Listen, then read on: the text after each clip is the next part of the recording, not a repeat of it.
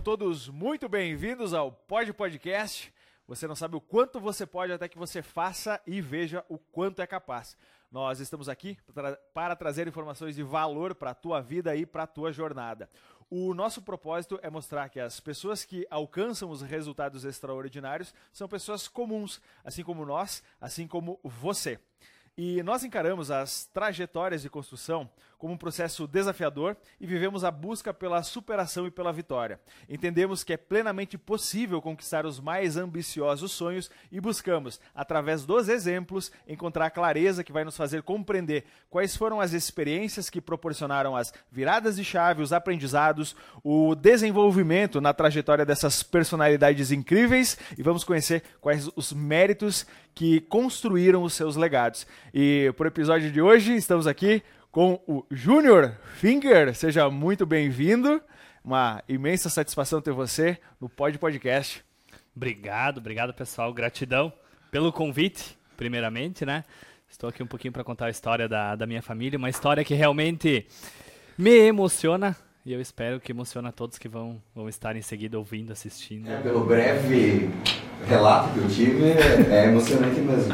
Até várias várias várias várias vários trechos chamam muita atenção, principalmente de como grandes empresas podem surgir de, de, lugares também que são, que são pequenos, né? como a nossa cidade, uh, que tem uma tem indústria da água mineral, no caso agora Nova Boa Vista, né? que é um polo noveleiro. Perfeito. Só, só para contextualizar para uh, as pessoas que estão nos ouvindo e assistindo, o Júnior é natural de Nova Boa Vista, uma cidade que fica nos arredores de Sarandi, e nós, nós dois somos naturais de Barra Funda, que também fica. São cidades vizinhas, né? Cidades vizinhas. Ambas cidades Exatamente. pequenas, né? e que revelaram aí um grande potencial, tendo grandes empresas, como é o caso de hoje, que a gente vai poder Na verdade, eu sou natural de Chapada.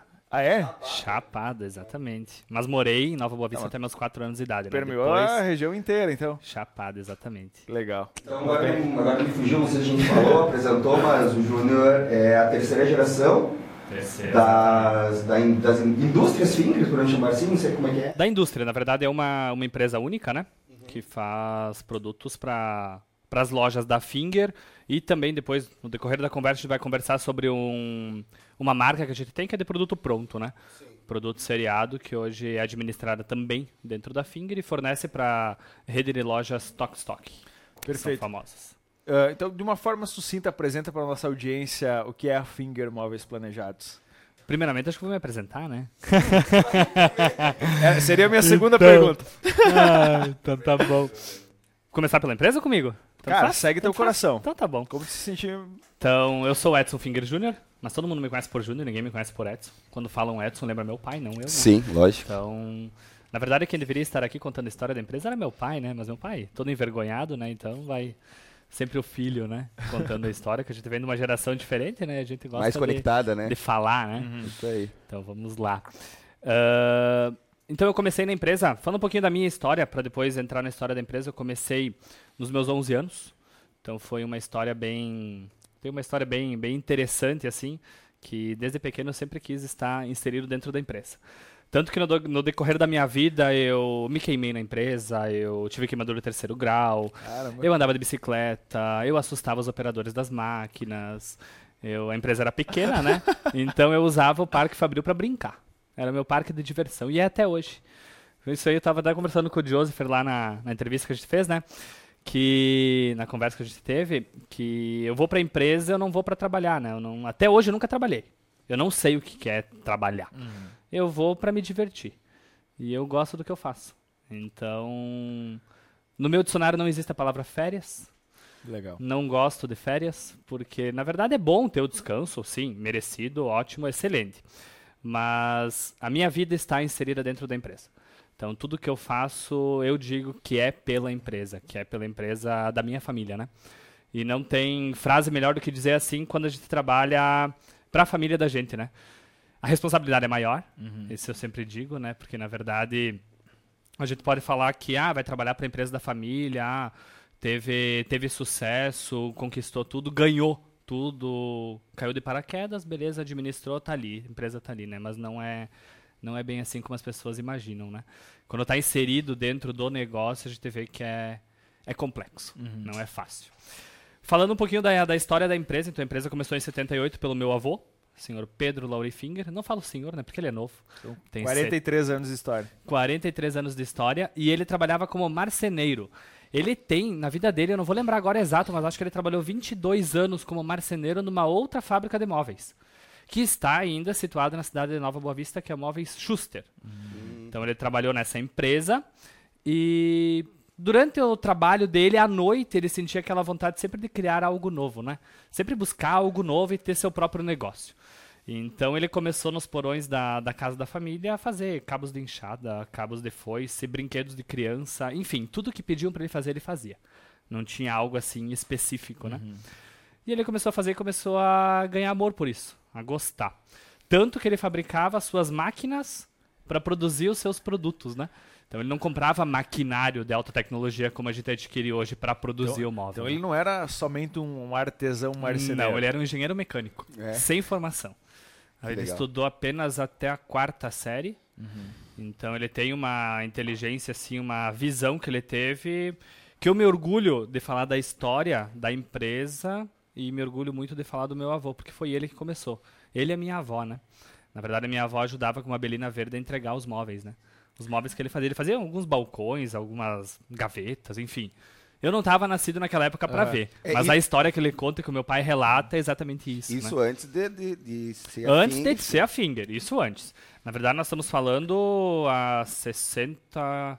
Na verdade, a empresa está com 43 anos, são 63 anos. Vamos colocar esses 20 anos de marceneiro que ele teve, né? Aí, em 78, ele resolveu fundar a empresa. Ele fundou a empresa né, na cidade de Nova Boa Vista. E começou. Começou aos poucos ali. Meu pai, desde muito jovem, começou a ajudar ele. Meu pai, acredito que com 12 anos, 11, 12 anos, Mais ou menos a mesma idade que tu a tinha mesma quando, idade. quando entrou no a negócio. mesma idade, exatamente. E o meu pai entrou assim com tudo e o meu pai conta até hoje que ele obedecia meu avô ao extremo, né? Porque meu avô na no passado tem aquela questão rígida, né? Uhum. Trabalho tem que trabalhar na linha, né? E a gente tem isso já da nossa descendência germânica, né? descendência Uhum. alemã. Então a gente traz isso da nossa da nossa origem, né? E Isso é é bem importante, né? Quem conhece os alemães sabe que eles têm aquela linha e é aquilo. Uma disciplina, nada, um, a disciplina um é- capricho nas coisas que faz. A disciplina Sim, é aham. muito, muito forte, muito presente, né? Uhum. E o meu pai começou a ajudar ele, foi, foi ajudando. E com o passar dos anos, ele, meu pai ajudava minha avó a entregar móvel. Meu pai é criança, junto nessa belina, né? Entrava nas casas. Eu acredito que eu imagino olhando o passado ele fazendo a mesma coisa que eu fazia. Eu usava a empresa para me divertir, ele usava a casa dos clientes, né? Ele ia ficava brincando e ajudando a descarregar, envolvido com a empresa, né? E ele brincava dentro da empresa, a empresa era do lado da casa da família, né? Na cidade de Nova Boa Vista. Então ele brincava na empresa e isso ele viu, acho que uma, ele percebeu uma oportunidade de, de crescimento, né? Percebendo isso que ele foi, foi iniciando. Foi começando, foi buscando o mercado, vamos dizer assim, né? Vendendo para a região. Inclusive, tem muitas pessoas de Sarandi que eu encontro hoje que tem ah, dormitórios e cozinhas, guarda-roupa, né? Fabricados pelo meu avô e entregues pelo meu pai e montados pelo meu pai e pelo meu avô. Que tem até hoje. Estamos falando de 35, 40 anos atrás. Tem até hoje o móvel instalado. Teve uma situação, faz uns 60 dias, bem, bem interessante. Tem um edifício novo ali em Sarandi que eu encontrei um pessoal que estava se mudando, o edifício que meu pai foi morar. E o... esse proprietário fez a cozinha dele toda finger, a sala toda finger. E teve um quarto em particular que ele tirou da casa dele antiga.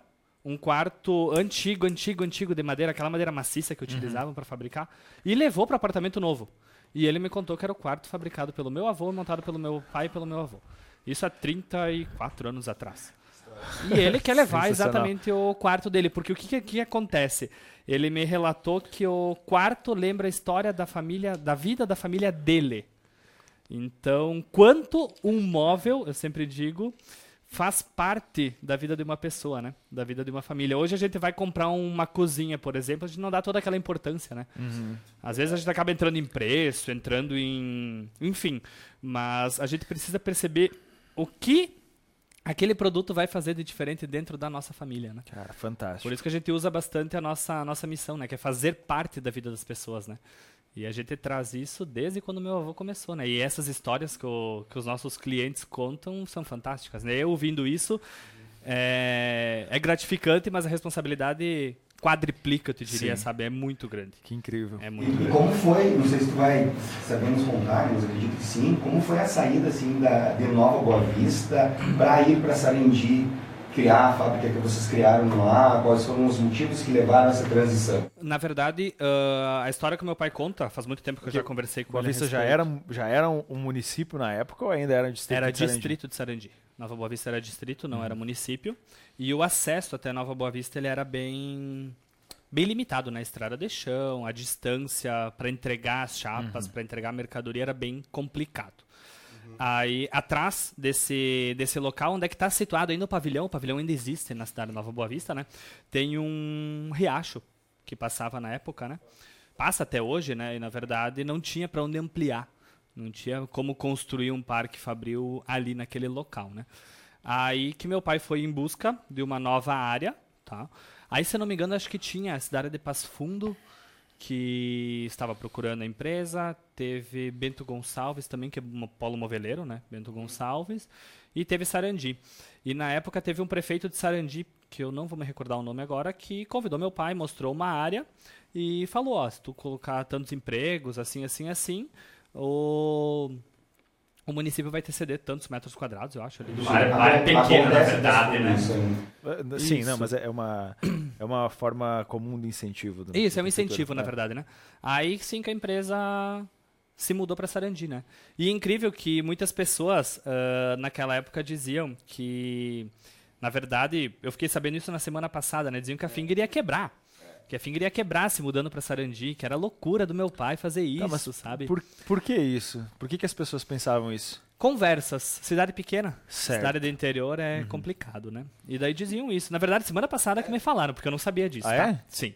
Na escola que eu dei uma. que eu fui numa palestra na semana passada, aí uma professora contou que ela lembra que a família dela mesmo ouvia bastante isso no município, que o Edson Finger era louco, tirar a empresa dali, que Então, não ia dar certo na cidade O que era, o que era para ser uma, uma decisão tranquila, para um negócio melhor, foi Isso. tomado sob uma pressão tremenda em função da- do que as Eu pessoas nu- pensavam. Eu, sendo bem, bem franco, eu nunca conversei com meu pai a respeito. Uhum. Tanto que na semana passada até hoje, que nós estamos gravando, eu não, não falei com ele a respeito desse assunto, sabe? Não, não coloquei para ele isso. Então eu não sei ah, as dificuldades que ele passou na questão da mudança. Mas eu imagino que, são, que foram dificuldades grandes, tá? Porque, na verdade, quando as pessoas olham que uma empresa está tomando forma e que pega um jovem, porque meu pai era jovem, né? Uhum. Tinha menos de 18 anos. Então pega um jovem fazendo essa mudança, eu acredito que olham assim, nossa, ele vai quebrar o pai dele, ele vai quebrar a empresa, sabe? Conversas. E o meu pai não se deixou, não se deixou abalar, né? Foi, que, que idade teu pai tinha quando, quando houve essa transição Cara, foi em do local? 96, foi pra Sarandi, meu pai é de 71. Uhum. Então tem que fazer ali, eu já. Exatamente, 71. É. E daí, na verdade, ele resolveu. Acho que ele tinha. Acho que dá, dá 20, não? Quanto? Tá, E aí, 25, 25 anos, isso. E daí ele levou a empresa, né? E na verdade, já no município de Nova Boa Vista, ele sentiu a necessidade de ter mais alguém da família ajudando ele. Aí que ele convidou junto a minha tia, que é a Josiane, que é a atual diretora financeira, diretora administrativa da empresa, a participar da empresa. Aí, na verdade, eles são entre três irmãos, né? É meu pai, a minha tia Josiane e a minha tia Gelsi. A minha tia Gelsi, ela é professora, atualmente ela é- exerce a função de psicopedagoga aqui em Passo Fundo. E a Josiane, ela entrou na empresa, né? Ela começou a ajudar também desde muito nova. Desde minha família toda começa sempre muito cedo, né? Na área. E ela começou e começou a ajudar meu pai. E daí meu pai sentiu esse, teve esse braço, esse braço muito forte que foi o apoio dela desde o início da empresa, né? Aí mudou-se para para Sarandi e começou com um pavilhão pequeno, né? E assim foi ampliando, né? E começou no mesmo lugar que é hoje. No mesmo lugar que é hoje. tá, e é só, só para eu entender, o, o, o crescimento que você deu, você entende que foi de uma forma linear? Ou, chegou, ou houve algum momento na história da Finger que o negócio começou a realmente crescer de forma exponencial? Na Como verdade, é que foi essa de, história? de forma exponencial que eu lembro, tá? Envolvendo a minha história junto, foi no ano 2011. 2010, 2011, que foi um crescimento bem grande, que foi quando a Finger começou a atuar fortemente na região Nordeste. Tá. Tá, então ali que deu um salto bem grande na empresa. Que foi justamente quando a gente inaugurou o pavilhão, o maior pavilhão que a Finger tem hoje, que é o principal, que é onde funciona todos os processos. Eu acho que só uh, importante a gente poder uh, informar para as pessoas antes de entrar nessas questões, de, uh, aprofundar nessas histórias e como é que se promoveu o desenvolvimento da empresa, pra, só para as pessoas que estão nos ouvindo e nos assistindo entenderem qual é o tamanho o peso da Finger hoje? Qual é a, área de produção, o número de funcionários, só para as pessoas verdade, poderem ter uma dimensão de como é? Exato. Hoje nós estamos falando de área territorial, são 55 mil metros quadrados. Área construída, 35 mil metros quadrados. E 7.500 em ampliação, que está uhum. crescendo na área atrás da empresa, na verdade, né, que está tendo mais, mais um pavilhão com um novo processo produtivo. Atualmente a gente consta uh, conta com 130 pontos de venda aproximados no Brasil. Pelo Brasil todo. E uhum. exportamos Uruguai, Paraguai, Chile, Peru, Estados Unidos e Portugal. Então, na verdade, hoje, falando hoje na empresa, nós estamos com 295, 300 funcionários aproximadamente, diretos, né, inseridos na empresa. Mas se for contar os colaboradores indiretos, nós estamos falando de 3.000, 3.500 pessoas envolvidas com a Sim, imagina, né? vocês participam de histórias de pessoas que estão do outro lado do oceano. Exatamente. E é engraçado ver porque na, dentro da empresa tem muitas famílias que trabalham em famílias completas, tá? É pai, é filho, é filha, é esposa, é genro, é nora, todo mundo trabalhando dentro da empresa. Como é que é a tua, o, o teu conceito de, de, de, de, empresa quando tu olha para essa questão que não, é, não, que não tem a ver com o, o faturamento, produção, Sim. venda, não, mas uh, da vida das pessoas que estão ali, das famílias que se mantêm a partir daquilo que a, vocês criaram, o teu avô criou e vocês vêm construindo e fazendo crescer. O que que tu sente quando tu, tu olha para esse lado da história? Eu chego a me arrepiar, tá? Quando tu faz essa pergunta aí, porque é uma responsabilidade gigante gigante, tá? É muito grande. Às vezes, assim, eu fico final de semana, dia de semana, à noite, pensando, né? Toda a responsabilidade que tem por trás da nossa família, tá? Uhum.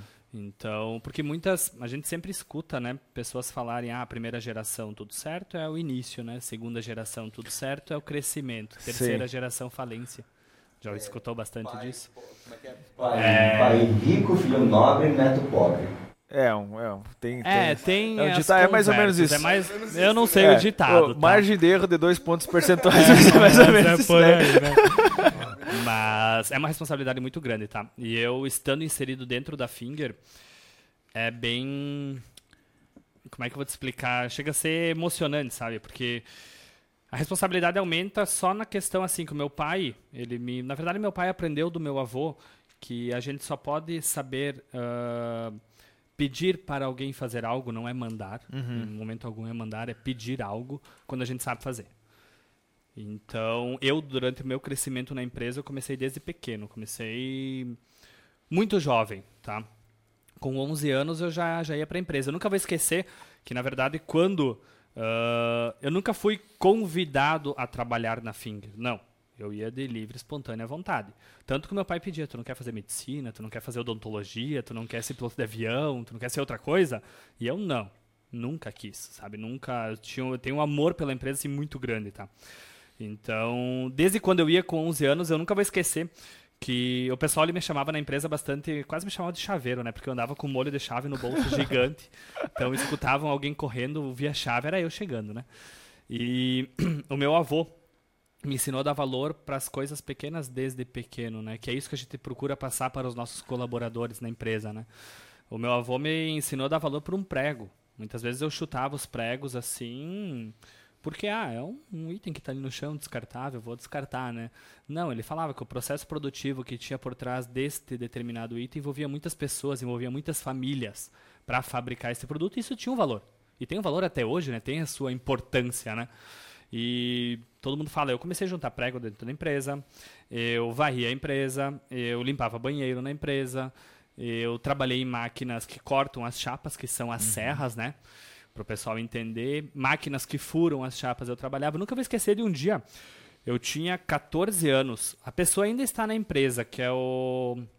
O nome dele é Giovanni. É um cara bem alto e magro. Aí o meu pai chegou e disse assim: Ó, Giovanni, hoje, a partir de hoje, porque na verdade eu estudava de manhã, meu pai sempre teve a importância do estudo, né? Sim. Estudava de manhã e à tarde eu ia para a empresa. Eu tinha uma salinha na empresa que eu podia fazer minhas tarefas, meus temas de aula, e depois eu ia ajudar. Eu sempre quis ajudar, desde pequeno.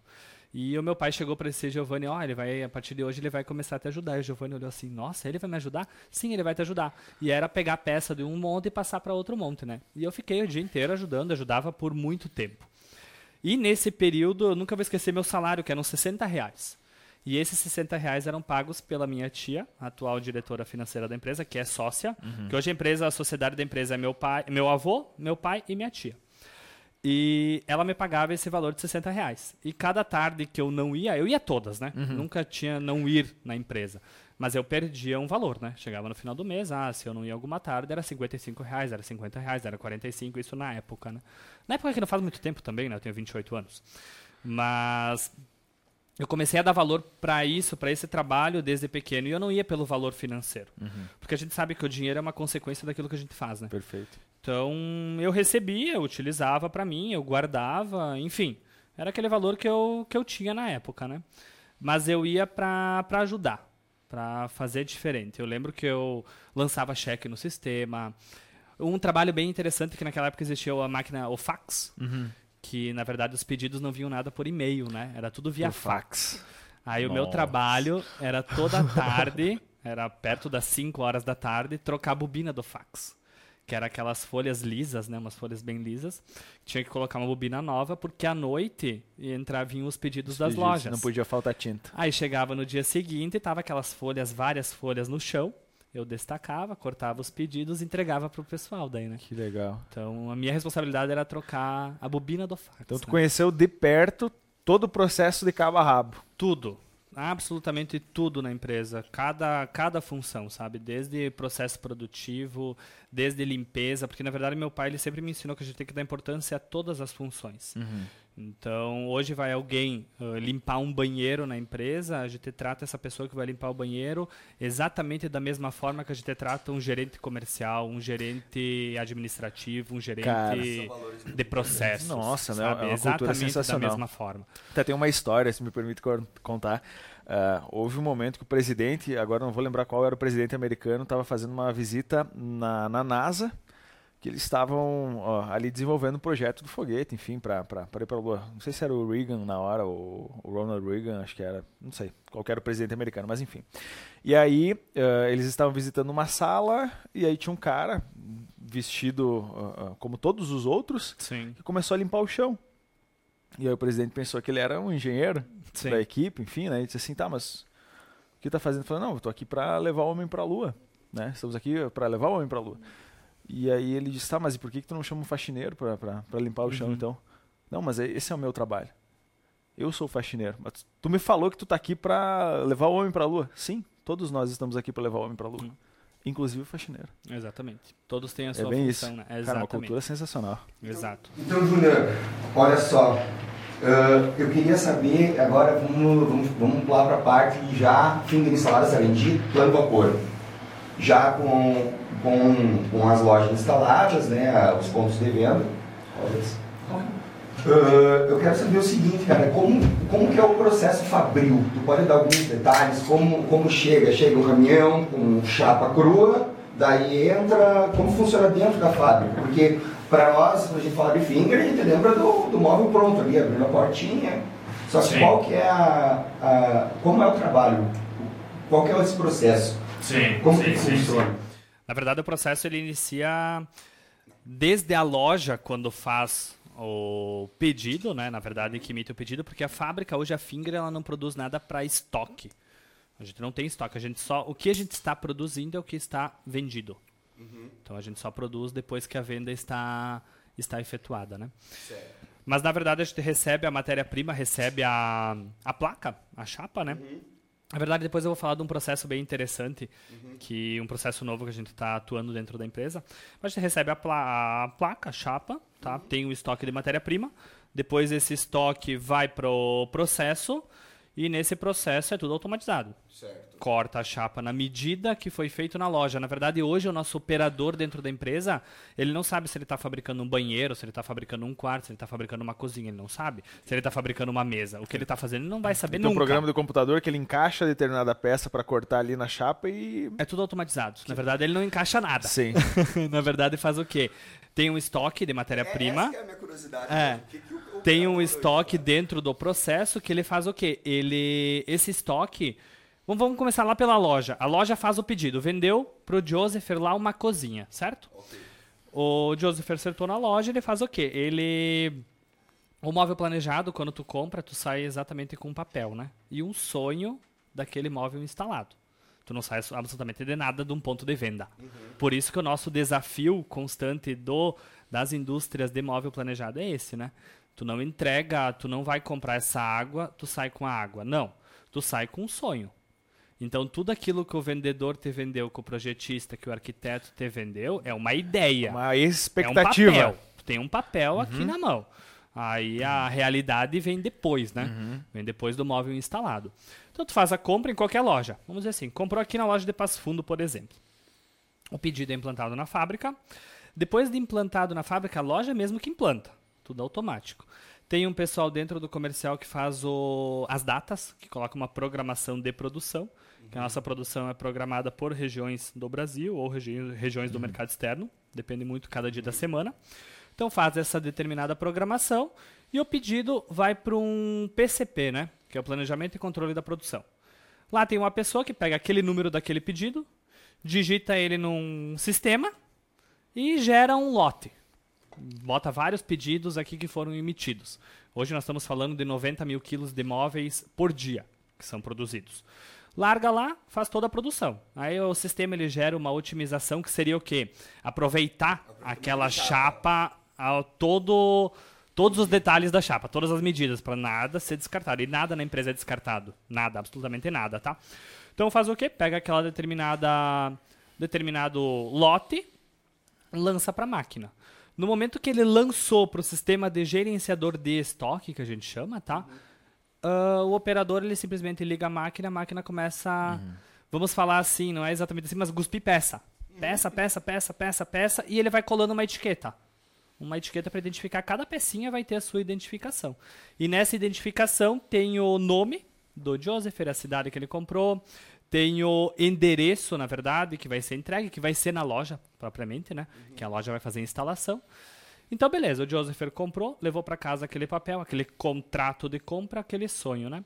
E a produção começou a fabricar. Cortou a placa, sai dessa esteira, vai para uma outra esteira, onde faz a colagem de borda, que são aquele acabamento nas, nos quatro cantos da peça, né?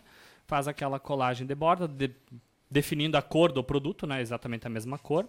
Tudo com leitura de código de barras. Cada etiqueta tem um código que tu faz a leitura e a máquina sabe qual é a cor da borda que vai colocar. Qual é... Tudo, tudo, tudo, tudo, tudo.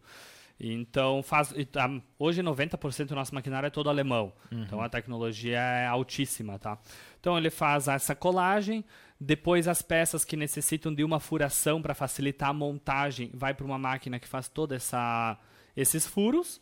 Depois desses furos, cada processo tem um tem um controle da qualidade, tá? Porque a gente tem na empresa uma consultoria alemã que vem a cada trimestre, vem dois alemães, tá? Por isso que a gente utiliza no nosso DNA, no nosso slogan, né? O design europeu com a precisão alemã.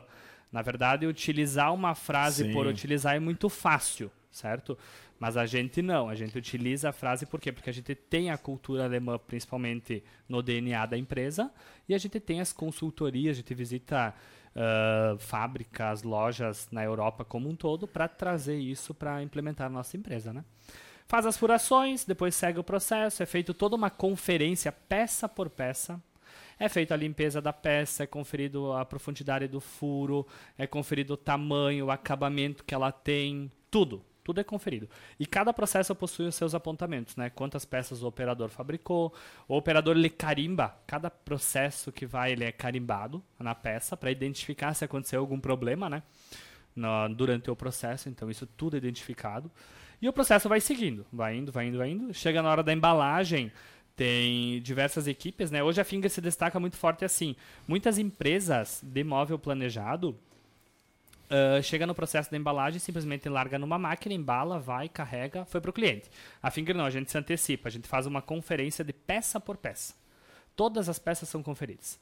Então vocês imaginam 90 toneladas de móveis, que é um absurdo de peça, a quantidade é imensa, conferindo uma a uma, limpando uma a uma. Inclusive carimbando essa etiqueta. Vai receber a peça na tua casa, Joseph vai ter o carimbo de um nome ou de um número. Na verdade, agora é um número que vai e esse número é identificado com uma pessoa que fez aquela peça, que entregou aquela peça, né? Por isso que a gente deixa bem claro para o pessoal interno da empresa que a gente não está entregando simplesmente uma peça, a gente está entregando um sonho para aquele consumidor.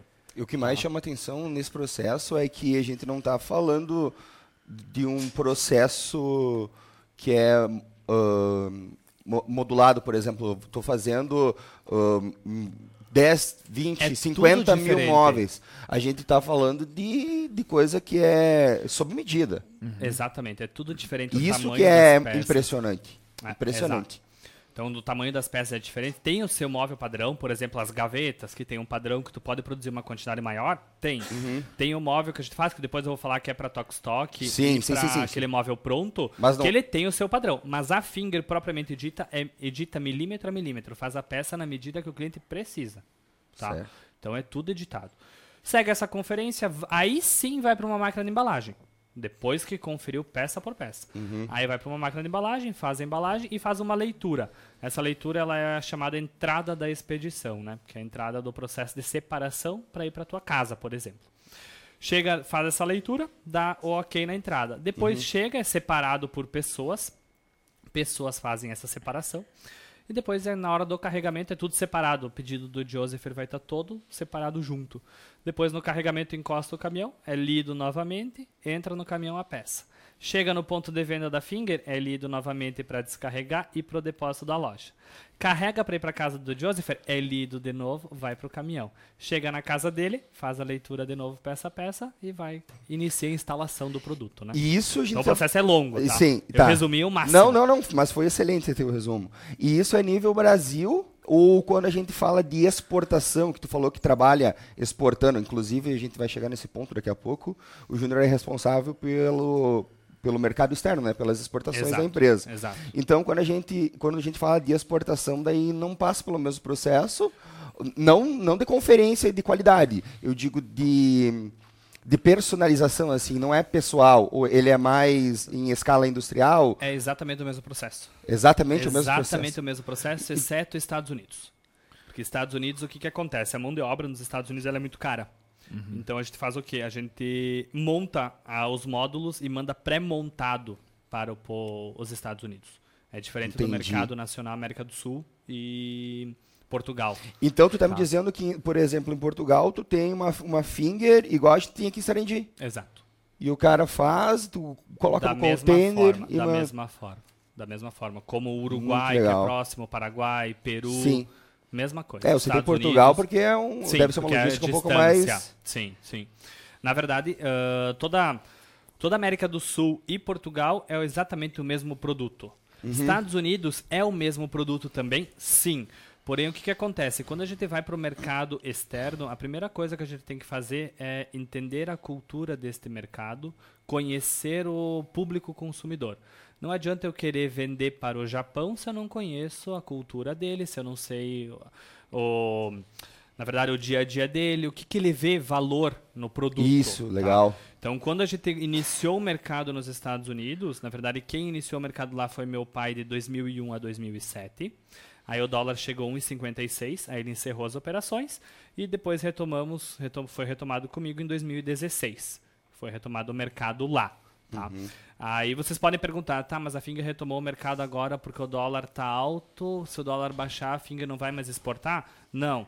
Na verdade, naquela época, a gente importava pouca matéria-prima.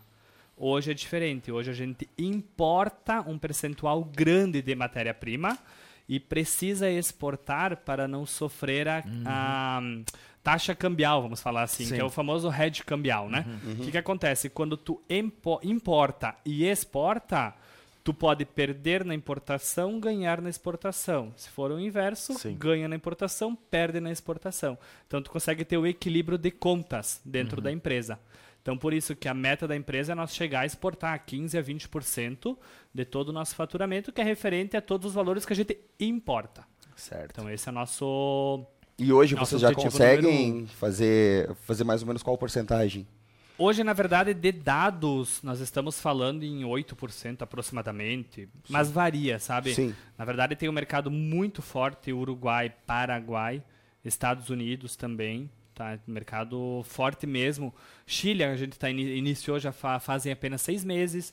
Estados Unidos já tem um mercado também bem grande, mas como Estados Unidos o móvel vai pré-montado, então, em questões monetárias, o valor é menor, vamos falar assim, tá? Cara, e, e me diz uma coisa. Eu sei que vocês abriram, tem uma loja em Boston, né? Sim. Tá. Como que funciona o processo para por, por exemplo, tu, tu falou antes que ah, é difícil vender o móvel para o Japão, porque ele tem, que- ele tem que perceber o valor naquela peça e tudo mais. Como que foi feito esse estudo? Como Na é que foi verdade, essa experiência? Como, é que, verdade- como é que tu entende da cultura do teu consumidor lá fora e de, de cada uma delas? Como é que tu começa a Exato. ter essa Tu informação? morou lá, tu fez? Na verdade foi assim, ó, em 2015 eu fiz um inter- intercâmbio nos Estados Unidos. O meu pai sempre tinha um sonho assim, na verdade na empresa, depois nós vamos entrar na parte de governança corporativa, e se vocês me darem assunto, o assunto vai até amanhã, tá? Só pra deixar claro. Pode contar aí. Mas o que que acontece? Ahn, em 2015 eu fui pra lá, eu fui pra, eu fui pra Boston, tá? Eu fiquei em Boston em casa de família, eu fiz um intercâmbio, fiquei cinco meses lá.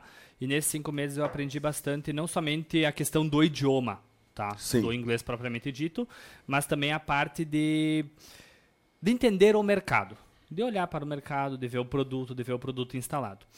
E desde aquele período que eu fiquei, eu sempre eu dizia, né? Não, em Boston vai ter uma loja da Finger, em Boston vai ter uma loja da Finger. Eu vou trazer uma loja da Finger aqui. Era um sonho que eu tinha, sabe? Um sonho de colocar a empresa lá. E eu me desafio todos os dias, né? Me desafio em buscar novos mercados. Então, jamais vou parar de fazer isso. A menos que meu pai diz, Júnior, agora dá uma seguradinha aí, porque a gente precisa ampliar a fábrica para atender todo o mercado, né? Mas senão eu tô buscando mercado. E em Boston eu vi essa necessidade e eu vi uma uma questão de inserir a Finger lá. O produto podia estar ser inserido lá. Aí eu retornei desse meu intercâmbio em 2015. Em 2016 eu fui para a área comercial e comecei a, a realizar essa parte do mercado externo e a cuidar da região do Nordeste do Brasil. Cuidar, na verdade, é estar junto com o Master Franqueado, que atua lá. Então, na verdade, eu fui entendendo um pouco desse mercado. Meu pai foi falando muito dos Estados Unidos como sendo um mercado desafiador. E é mesmo muito desafiador. Tá? Desafiador tanto no envio da mercadoria, quanto na instalação, quanto no pós-venda que a gente tem. Ou seja, a gente não se preocupa somente em entregar o móvel, não. Agora o cliente que se resolva. Absolutamente Um não. público mais, Tá. muito mais exigente que aqui. Ele é mais exigente, sim. Nós estamos falando de primeiro mundo, como todo mundo fala, Estados Unidos, né? Mas eu te digo que a gente está aprendendo muito com este mercado, tá? Ele está crescendo no mercado interno, visualizando os mercados externos também, tá? Sim. Então isso fortalece a Finger no Brasil muito. Vocês conseguem ter um- um- uma, Tanto- uma referência muito melhor para entregar aqui. Tanto que quando a gente vai para abrir uma loja, vamos dar um exemplo. Eu fui para a cidade de Erechim, chutando, tá? E resolvi abrir um ponto de venda da Finger e a gente coloca que a gente já exporta e vende para o mercado americano. O próprio franqueado ou lojista que vai abrir a determinada loja, ele se fica mais confortável entre aspas, dá para se dizer. Por quê? Porque se você vende para o mercado americano, você já entrega o produto com a exigência Sim. que é requerida para aquele mercado. Sem falar que é um Entendeu? baita argumento de venda também para quem tá lá na ponta, né? Pra- Bastante. Para quem tá conversando com o cliente, ó, eu vou te entregar algo que tem uma qualidade Bastante, exatamente. padrão e muitas, americano. e muitas lojas no Brasil podem pensar, na verdade, quando a gente tem o. A gente sempre tem que, tem que olhar o fundo do quadro, que o pai me ensina, né? O que, que acontece? Uma loja no Brasil pode olhar e pode entender que a Finger está exportando, vai chegar a 15, 20% de exportação. A Finger jamais vai deixar de atender o mercado interno. A loja do mercado interno tem que visualizar isso como uma, uma forma saudável de manter os preços competitivos. Porque como a gente importa bastante e desenvolve um produto que, com diferenciais que as outras empresas de móvel planejado não possuem, tá? Eu estou exportando, eu deixo, eu não preciso aumentar meu preço Sim. quando eu sofro uma taxa cambial, quando eu sofro somente com o euro, com o dólar, entendeu? Então eu consigo manter esse preço para vender o produto aqui com um valor um valor competitivo de mercado, né? E olha só, é, lá atrás, quando teu vô começou a, a realmente querer empreender, sair do, do, do, do, do fazer o produto artesanal e, e realmente iniciar uma fábrica, iniciar um negócio. Não sei se vocês já chegaram a conversar sobre isso, se em algum momento ele falou, ou se falou para o teu pai, uh, mas qual que era a ambição dele lá no início? Ele sonhava com, uh, com algo desse tamanho? Hoje eu te digo que ele não que ele não esperava que ia chegar na proporção que está, tá? Porque quando ele quando eu vejo, quando ele vê que tem um container carregando ou que tem algo carregando que vai sair do Brasil, tá? Ele sabe que eu que, que cuido dessa parte, ele chega pra mim e ele diz assim: "Ah, mas vai pra onde essa mercadoria?" Nossa, a mercadoria vai pro Peru. Nossa, vai pra Boston essa mercadoria. Ele fala com aquela questão assim, olha a distância que essa mercadoria tá indo, sabe? Olha o, a proporção que a Finger tá tá levando, tá? Eu sou sincero em falar, hoje ele tá com 76 anos, eu acho que ele não como é que ele ele, ele nunca parou para analisar toda a proporção que a empresa já já tomou, já está, tá?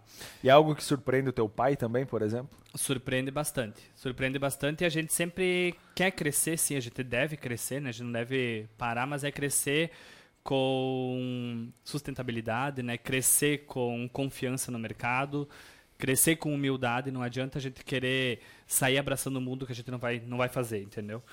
Hoje, para tu ter ideia, a Finger ela não possui nenhuma nenhuma loja. A gente não tem de fábrica nenhuma loja. E eu te digo que jamais terá. Por quê? Quando tu começa a empreender num negócio, se você não tem o teu foco muito bem claro e muito bem definido, você quer abraçar tudo, fazer tudo, você acaba não fazendo nada. Ou você tem o foco teu, teu norte definido, que o nosso é produzir. Eu sei vender a marca Finger. Eu não sei vender o produto Finger. Quem sabe vender o produto Finger é o lojista, é o projetista, é o arquiteto que está na ponta, que está atendendo este consumidor. Eu não sei vender para o consumidor. Posso aprender? Sim, posso. Mas eu tenho o domínio de vender a marca. Eu vendo a marca para a pessoa olhar, poxa, eu quero trabalhar com essa empresa. Quero Top. entender esse produto, né? Como é, como é que tu vende os valores da Finger para as pessoas que estão frente a frente com o cliente? Ah, porque tu acredita que esses valores eles são entregues para o cliente também? Na verdade, a gente Como é que é que como é que tu faz para realmente transmitir isso lá para a ponta da linha? Na verdade, a gente tem na empresa três pilares: ah, visão, missão e valores que são bem claros dentro da empresa, tá? É muito transparente para todos. Todos devem saber o que, que estão fazendo ali, o porquê de estarem inseridos na Finger, qual que é o objetivo, como ele vai entregar o produto na ponta para o consumidor, tá? E isso que você comentou é realmente é uma responsabilidade muito grande, porque na verdade a gente tem que passar a história para cada pessoa que está atendendo e vai atender o consumidor lá na ponta, tá? Então ele precisa entender todo o processo de produção, ele precisa entender toda a história da Finger, ele precisa saber como a Finger iniciou, em que pé a Finger está, quais mercados a Finger está abraçando, quais mercados a Finger já possui. Então é, eu te digo que é um trabalho diário, sabe? Eu já estou na empresa, vamos falar, inserido totalmente, trabalhando, eu diria, há 17 anos, dá para falar. E nesses 17 anos eu aprendo todo dia. Todo dia eu aprendo algo diferente. Todo dia. Seja com meu pai, seja com meu avô, seja com um colaborador da empresa, seja com a minha tia, seja com a minha irmã, enfim, todo mundo que está inserido na empresa, eu aprendo todo dia. O que, que tu acha que é a, a gasolina que faz você se mover? O que, que é o, o, o propósito, aquilo que faz o coração bater forte, que faz ter sangue no olho para fazer a empresa crescer? Se tu fosse definir assim, o, o que, que tu acredita, o que, que definiria o sentimento? é fazer o que eu gosto. Na verdade, é. Desde pequeno já tenho amor por isso, sabe? Então, fazer o que eu gosto e estar inserido na empresa da família é. Não tem, não tem o que descrever, sabe? Não tem. Não tem amor, não tem sentimento maior do que esse por estar ali, sabe? A minha vida está ali, sabe? Não é o valor financeiro que eu recebo pela empresa, não é ah, as viagens que eu faço, porque eu já conheço diversos lugar, locais também, tá? Fora do país, dentro do país. Mas não é não é isso que eu que eu dou tanto não é, não é da importância, mas o que, que eu, da forma que eu posso dizer é que eu dou, dou valor uh, a fazer aquilo que eu gosto, a fazer aquilo que eu aprendi a fazer, sabe? E o fato de eu ir vender a marca, vender a Finger, vender o produto da Finger e principalmente ver ele instalado e ver a satisfação, o brilho no olho do consumidor é não tem explicação. Uhum. Sabe? É legal. É uma questão assim é muito gratificante porque eu entendo do processo, eu sei de toda a história, eu sei do crescimento, eu sei das dificuldades que o meu pai passou. Tiveram dificuldades no ano de 99, por exemplo, que a Finger estava prestes a fechar as portas. Teve uma grande Qual rede era o contexto da, da, economia ali? Por que, que tu, tu, aqui tu atribui essa Na verdade, essa teve uma, uma loja muito grande da região de São Paulo que simplesmente fechou as portas. Uhum. E a Finger entregou todos os produtos. E naquele período, a condição financeira, meu pai teve que vender apartamento, meu pai vendeu carro. Uh, foi uma situação bem difícil. E aquilo me marcou. Eu era criança, tá? Nós estamos falando, eu tinha sete anos, exato, sete, oito anos. E eu olhando para aquilo, eu via meu pai ir no supermercado, entregar um cheque e pedir aquele cheque para 60, 90 dias para comprar alimento. Eu via meu pai falando assim, não, vamos falando para minha mãe, vamos economizar aqui porque a empresa está passando por essa dificuldade, mas logo logo vai sair. Sabe? Eu via meu pai entregar um cheque para um colaborador na empresa e, e, e pedir para o funcionário largar aquele cheque cinco dias para frente, sabe? Porque não tinha dinheiro em caixa. Foi mas, uma, ele, um mas período... ele, ele mantinha uma convicção muito positiva a respeito muito positiva, muito positiva, tá? Na verdade, para mim, ele nunca falou abertamente a respeito disso naquela, naquela uhum. época. Hoje eu sei da história, eu sei pelo que a empresa passou, né? Mas para mim, abertamente, ele nunca contou. Mas ele vai ouvir o podcast, uhum. certo que vai ouvir. Mas eu via nos olhos dele a preocupação que ele tinha naquele período, sabe? E isso, por mais que eu tinha 7, 8 anos, me fez crescer também, porque ficou marcado para mim. Foi algo que me, um momento que me marcou, um momento de dificuldade que ele passou. Então, muitas vezes ele chega para mim e diz: "Júnior, você precisa ter humildade, precisa olhar para as pessoas, precisa valorizar todas as pessoas, porque nem todo mundo tem o que você tem. Você precisa dar valor para aquilo que você tem. Você precisa dar valor para a empresa, dar valor para as oportunidades. Tanto que todas as oportunidades que eu tenho na empresa eu abraço muito, muito mesmo. Tanto que eu sou o famoso metido na empresa, mas é um metido pelo lado bom. Eu sempre estou inserido em tudo, seja minha função, não seja minha função, eu estou inserido, eu quero aprender, eu quero entender, eu quero buscar entender, sabe? A minha preocupação pela empresa, pelo colaborador, por quem senta ao meu lado é muito grande. Então, não é só pelo fato do valor financeiro que todo mês aquela pessoa ganha. Não, é por ele se sentir bem em estar trabalhando na empresa, sabe? É por ele se sentir bem confortável em estar na empresa. Então não é só o fato de produzir móvel. Não é muito além do que produzir um, um móvel, sabe? Eu digo que o móvel é a parte mais fácil sabe? O que está envolvido por trás, a história Mas que está é envolvido assim. por trás, a história das famílias é. É assim. É muito superior a isso, sabe? Sim. E o cara que cola a etiqueta lá do código de barra, o cara que faz a leitura, como é que tu entende que o cara absorve essa cultura?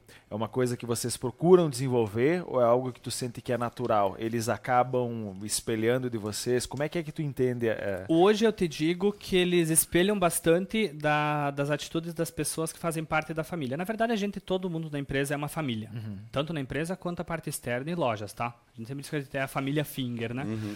Mas eu vejo que o que, que acontece? A gente está inserido dentro do processo. Meu pai passa no processo, meu pai cumprimenta um a um, meu avô cumprimenta um a um, eu cumprimento um a um, sabe? Muitas vezes eu sou péssimo em gravar nomes, mas eu procuro sempre gravar o nome das pessoas. Então eu cumprimento sempre com um sorriso. Eu nunca me mostro para baixo porque eu tenho que levantar a autoestima dessa pessoa, sabe? Então a pessoa sabe que ela pode crescer na empresa. Ah, mas muitos não querem crescer, muitos na função que eles estão, tá tranquilo, sabe? Então é é nós passar o amor que a gente sente para a empresa para eles sentirem também. E quando a gente escuta depoimentos, tem um tem um colaborador nosso que ele já está na empresa há 20 26 anos, ou seja, ele me pegou no colo, Uhum. tá? Então, ele falando da empresa, ele falando do amor que ele sente pela Finger, eu percebo que o legado do meu avô, o legado do meu pai, a história da família está sendo entregue para aquele para aquela pessoa, para aquele e ele faz aquela função com muito amor, né? Ele sabe de tudo que de tudo que a empresa teve que passar para chegar onde é ela está, né? Então, hoje a gente tem um público jovem grande entrando na empresa, né? Porque na verdade a empresa está em expansão e sempre vai estar, né? Então sempre tem esse público jovem entrando e a gente procura transmitir isso para cada um. A gente explica a história para cada um. Muitas vezes eu procuro participar também dessa explicação. A gente tem pessoas que sabem de todo o contexto da história da Finger para passar para essa pessoa, para a pessoa valorizar a função que ela está inserida, né? E saber o crescimento que ela pode ter, saber a proporção que a Finger pode tomar, saber o tamanho que a Finger está, sabe? Mas sempre com humildade, com tranquilidade. A gente é igual a todo mundo dentro da empresa. Eu não sou, eu não sou o filho do Edson, eu não sou o neto do seu Pedro, eu não sou o sobrinho da Josiane. Não, dentro da empresa eu sou o colaborador da Finger. Eu me vejo como todos se veem dentro da empresa, sabe? Eu dou importância como todos todos dão pela empresa exatamente a mesma. A diferença é que é a história da minha família, tá? Mas que eu tô vivendo isso inserido dentro da empresa, né? Mas e ver meu pai sempre sendo, meu pai sempre fala, né? O dono sempre é aquele é o primeiro a chegar, o último a sair. Então, dar importância a isso, dar importância aos momentos de confraternização que os colaboradores têm fora de horário, estar presente com eles, né? Então, isso é é muito importante. Isso meu pai mostra desde pequeno e eu tô em constante aprendizado, né? Porque cada colaborador é único. Cada colaborador é único. Cada, cada função é importante. Pode ser o cara lá que está colando a etiqueta, se ele colar uma etiqueta na peça errada, vai dar problema. Então ele tem a importância dele de colar. O cara que pega essa peça e coloca ela aqui, ele é importante porque ele tem essa, essa função é necessária. Ela define muitos processos lá no final. Perfeito. É, É, Se, se uma única engrenagem do relógio estiver desajustada, todo o mecanismo trava. exatamente. Então isso Legal, é Muito legal. É bem, é bem importante, sabe? E o nosso colaborador ele sabe, ah, ele faz algo de errado, essa peça vai lá para São Paulo, essa peça vai lá para Boston, que nós estávamos falando antes da abertura do mercado lá, né? Vai lá para Boston. Ah, olha o tempo que vai ter que ter para fabricar essa peça de novo e chegar lá no consumidor. O que o consumidor vai falar da Finger com relação a esse produto que eu mandei errado? Que eu podia ter corrigido o meu erro antes. Então Sim. é mostrar para eles toda a complexidade. A tua formação, ela, ela não tem nada a ver com o mercado externo? Tipo, com Não, eu sou engenheiro de produção. engenheiro de produção. Engenheiro de produção. Na verdade, eu eu sempre quis fazer algo voltado a cálculos, a números, que isso no ensino médio que eu despertei essa essa questão para engenharia. Conheci diversos engenheiros, inclusive ah, Maurício Alexandrini, que é um cara que foi bem importante nessa definição, que ele é um fornecedor nosso de anos do grupo Big Fair. Uhum. Então é um grupo que a gente compra ferragens, compra acessórios, né? Então eu nunca vou esquecer quando eu estava no primeiro, segundo ano do ensino médio, ele me convidou para fazer estágio na empresa dele, empresa de ferragens. Então ele me falou da engenharia, ele é engenheiro também. Então eu olhei bastante para a função, conheci a empresa deles e comecei a gostar disso, né? Trabalhei na área de desenvolvi- desenvolvimento de produto na Finger por muito tempo, junto com todos os colaboradores que estão lá hoje. Então fiquei muito tempo, fiquei, acho que deu nove anos nessa área desenvolvendo produto, entendendo, cadastrando código de produto, enfim, entendendo todo o processo porque é o coração da empresa, né? É onde o produto nasce propriamente, né? E a- faz desde 2016 que eu estou na área na área comercial e foi a área que brilhou meus olhos. É a área que eu amo estar, sabe? Eu sempre uso aquele, aquelas três letras, né? Que é a TBC, né? Que é tira a bunda da cadeira, que meu pai fala direto, né? Então é tá na rua. A gente precisa estar na rua, precisa estar sentindo o mercado. Meu pai sempre diz, né? Ter o mercado no pulso, né? Tu tem que ir no mercado para entender o mercado, tu tem que olhar para o concorrente, tu tem que entender o produto, tu tem que entender teus diferenciais. Concorrência é ótimo, é excelente. Quem está abrindo o mercado tem que entender que concorrência é muito bom. Porque se tu não tem concorrência, tu fica tranquilo, né? Teu É produto lógico. tá bom, tá atendendo, né? É, o, o que faz um governo ser bom é uma, é uma oposição de qualidade. Exatamente. O que faz com que você queira aprimorar o teu produto é um concorrente muito bom. Então, no- na verdade, concorrência em si ela não existe, existem parceiros de mercado. É, exatamente, parceiros do mercado. E isso é muito importante, tá? Lógico. Porque, na verdade, faz a gente crescer constantemente. A gente precisa sempre estar ino- inovando com o nosso produto. Tanto que agora, ah, meu pai sentiu a questão de mercado para nós não comprar as placas prontas. Agora a Finger compra uma placa, uma chapa, propriamente, sem revestimento. Ela é crua, não tem nada. A gente compra o revestimento de seis diferentes países, Alemanha, Suíça, Itália, Inglaterra, Irlanda. Esse revestimento vem para a empresa, a gente tem uma máquina que faz a laminação dessa placa. Ou seja, ele tem produtos no mercado que o concorrente não vai ter. Sim. Que esse parceiro do mercado não Sim. vai possuir, para a gente se destacar, né? Vocês já, já começam, então, a, a dominar vários processos da cadeia produtiva. Dominar, exatamente. Na verdade, é assim, dentro da, da Finger a gente tem uma questão que é muito clara, que é dominar todos os processos. Na verdade, sabe aquele. Tu recebe em casa um saquinho de ferragem, parafuso, prego, cavilha, aquele negocinho de Sim. madeira que vai ah, dobradiça, enfim. Tudo num, num pacotinho que o montador vai usar para fazer a instalação do produto na sua casa, por exemplo. A gente podia comprar esse kit pronto do fornecedor, vem pronto, simplesmente cola uma etiqueta e entrega. Ah, cheguei na minha casa, faltou um parafuso, faltou uma dobradiça, coisa assim. A Finger podia responder: Ah, deixa eu verificar com o meu fornecedor, o problema veio de lá. Mas a Finger não, não faz isso. A gente faz o processo interno, a gente quer ter o domínio de todos os processos. Vocês minimizam qualquer possibilidade A de, de ter algum transtorno. contando tudo e carimbando com o seu código para ir até a casa do cliente. Tá, perfeito. Então, vocês, têm, vocês prezam muito pelo controle de qualidade e para jamais frustrar a expectativa do cliente que está com o contrato na mão. Exato. Tá? Mas eu vou precisar te perguntar. Sim. Quero que tu defina um conceito. Por que é que o cliente compra da Finger? Credibilidade. Eu te digo, credibilidade. Depois que ele conhece a história da Finger, na verdade, as parcerias que a gente tem com arquitetos também, de extrema importância, porque o arquiteto ele é um grande indicador nosso hoje. Grande indicador. Questões de redes sociais, a gente sabe que a pandemia fez a gente sair da zona de conforto voltado à rede social, né? Então, quando ele escuta esse tipo de história que a gente está gravando do podcast, por exemplo, isso é muito importante, porque vários consumidores vão escutar essa história. Vários, vários. E a família estar à frente dos negócios. Muitas ah, outras empresas têm os seus diretores, têm os seus gerentes, mas não tem a família à frente dos negócios. E a Finger não, a Finger e também, tá, pelo por zelar o nosso sobrenome, né? Se tu pega uma marca qualquer é um nome. Ah, eu pego um nome X, OK. Meu nome é este. Agora quando você coloca no teu produto o teu sobrenome, que é Finger, imagina eu ir viajar para o Nordeste, chegar num resort que foi instalado todo Finger e o produto não atendeu às necessidades do resort, eu digo que o meu nome é Edson Finger Jr. Sim. Ah, da Finger. Ah, tu entregou o produto assim. Ah, faltou uma peça, né? A responsabilidade é muito grande. Perfeito. Então eu vejo que o consumidor, quando ele avalia as empresas do mercado, do segmento, e ele vê que é de família, que tem o sobrenome, que tem um DNA alemão, conhece o processo produtivo, entende a qualidade do produto e também o atendimento nosso nas lojas, né? Nosso, eu sempre digo, as 130 lojas que a Finger possui, o atendimento é o mesmo em todas.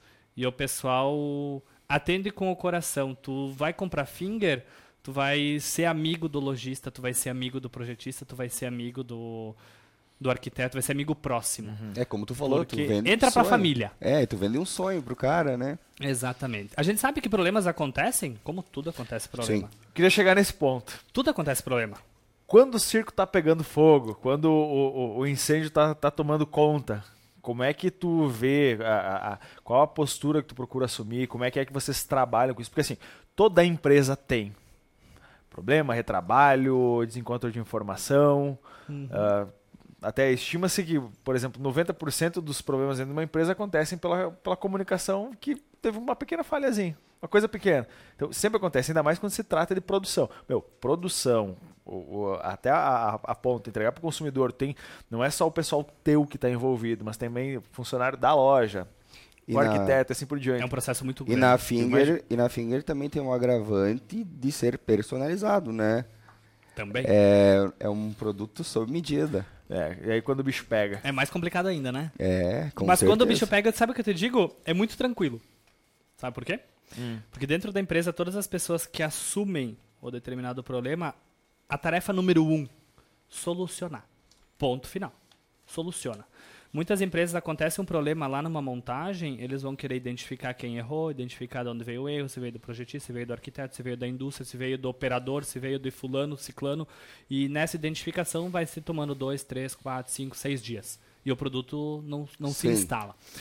Na Finger o problema chegou, tá? É resolvido na hora. A gente não vai verificar onde é que está o erro. Não. A gente resolve o problema. Depois a gente entra na questão, poxa, onde é que aconteceu esse problema? Ah, teve um carimbo? Ah, não teve. Ah, foi um projeto. Ah, foi o sistema que realiza o projeto que também tem falhas. A parte da tecnologia também tem falhas. A gente não pode dizer que ela é perfeita que não é perfeita. Tá? É um ser humano alimentou ela, né? Sim, com certeza. Então, e erros acontecem. Então, o número um dentro da empresa deu um problema. Hoje é muito tranquilo na empresa, tá? É muito tranquilo isso, porque muitas vezes, ah, deu um problema, começa aquela euforia, ah, correr, ah. É muito tranquilo porque tem os lotes de produção que são especiais, que são feitos de em 24 horas a gente entrega o produto, tá? Em 24 horas está pronto na expedição para ir até a loja para chegar até a tua casa, Uhum. tá? Então, deu o problema, ocasionou alguma alguma questão lá na ponta, é, a solução é imediata. Aí estava instalando e faltou um, um puxador naquela peça e mais um painel que não estava na medida adequada, que não deu montagem e era ia montar uma mesa de cabeceira que fica ao lado da cama, né? O antigo famoso criado mudo, né, que hoje é mesa de cabeceira. Então estava instalando aquele produto e deu problema naquela peça. Aí o hotel ia, inaugurar na sexta-feira. Isso era quarta-feira, o problema foi detectado às 16 horas de quarta-feira, nunca vou esquecer. Me ligaram. E era em quantidade detalhe. pelo. qu- Tinha quantas unidades de. Ou era uma Na unidade? verdade, deram.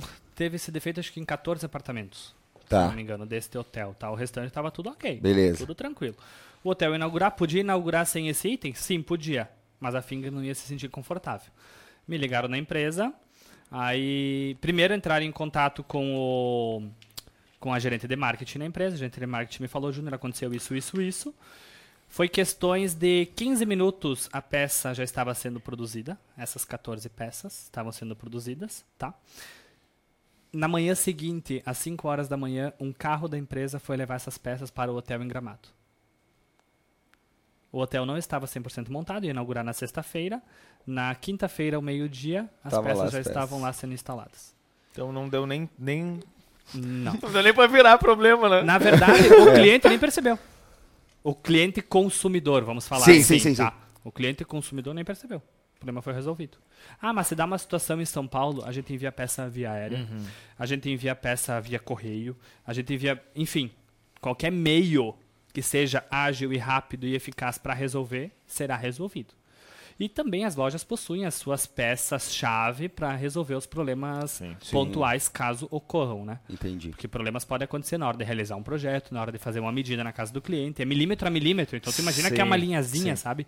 Pode acontecer? Pode. Mas eles têm essas peças-chave para resolver para o consumidor, né? Legal. Então, hoje ele é visto com muita tranquilidade. E, na verdade, teve até o nosso, o nosso cliente do Uruguai, que eu estou indo agora no domingo visitar ele, que tem grandes empreendimentos sendo fechados. Inclusive, o maior edifício de Montevideo vai ser completamente imobiliado por Finger. É o maior que está em construção. Aí eu estou indo lá visitar esse empreendimento, que vai ser entregue agora em janeiro. Aí ele me relatou todos os pontos né, da minha visita. Sempre ele relata os pontos e todo, toda a agenda da semana que a gente faz. Seja fora do país, seja quando eu vou para o Nordeste, quando eu vou para São Paulo, é do mesmo formato, né? Aí ele, como a gente envolve as pessoas e traz para a família, né? Ele relatou bem, ah, nós vamos visitar tal obra, vamos verificar tal entrega, vamos verificar tal empreendimento grande que tá para ser negociado, tu vai conhecer tal pessoa, enfim. E no último ele botou assim, e porque estou com saudade de você. então, Legal. Legal. essa proximidade que a gente tem das pessoas, sabe? Quando um, um cliente vem para Finger, ele passa a fazer parte da família. Um cliente, ele reage nos stories particulares, ele liga, ele conta o caos, uma situação da família dele, da vida dele. A gente tá muito presente com ele, sabe? Então, todas Esse é um cara que ele não, assim. ele não vai te largar, né? Não.